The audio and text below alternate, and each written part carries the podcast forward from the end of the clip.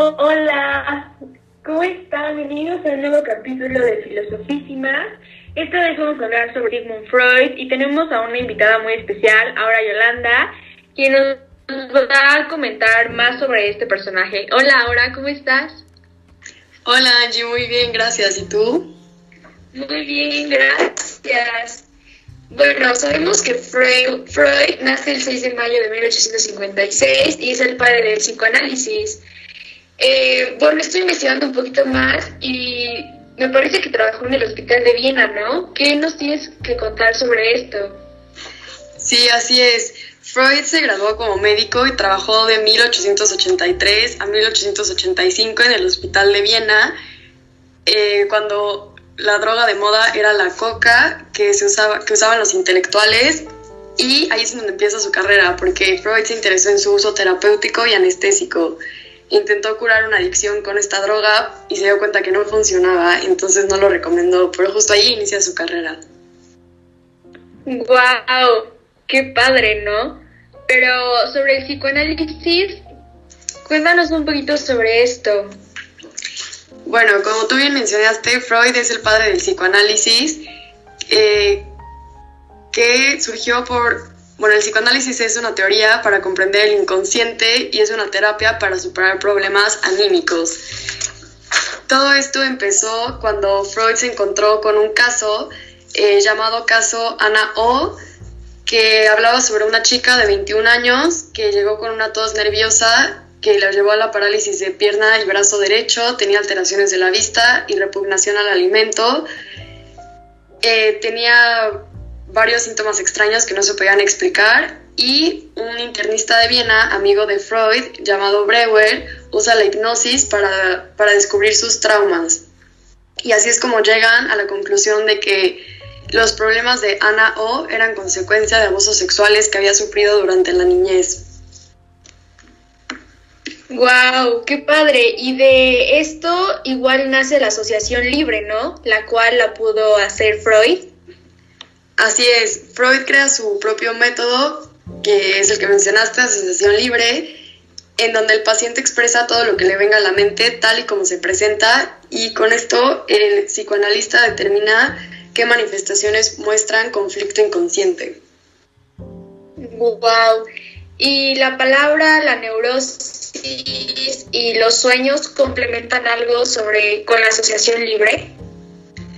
Totalmente. Algo clave en Freud es que él escuchaba a sus pacientes. Él creía que las palabras eran la llave de acceso al inconsciente.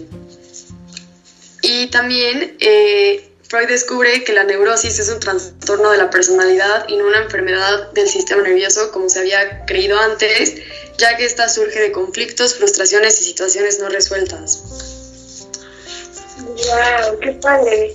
Y, sobre ello, yo, super yo, ¿qué tienes por contarnos sobre esto ahora? Bueno, pues Freud nos hablaba sobre tres instancias de la mente que son las que mencionaste. El ello es como la parte mala que busca la satisfacción inmediata de los instintos. El yo es el que tiene el contacto con la realidad y debe mantener el equilibrio. El super yo es la conciencia moral que el niño recibe de familia, escuela, sociedad y entre otras cosas. Qué padre, entonces prácticamente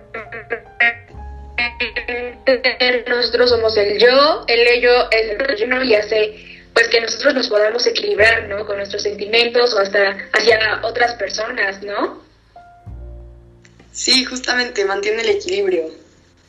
Wow, pero algo que me impactó mucho la sexualidad de, bueno, que investigó Freud. Sí, así es. Freud nos hablaba sobre tres etapas en el desarrollo psicosexual. La primera etapa tenía que ver, con el alimento, ya que era el mayor placer que recibíamos como bebés y este se obtenía a través de succionar. Posteriormente, la segunda etapa habla sobre retener y soltar y la tercera etapa llamada fálica habla sobre la zona genital, que es cuando comienza la curiosidad y también la confusión entre anatomías de los diferentes sexos.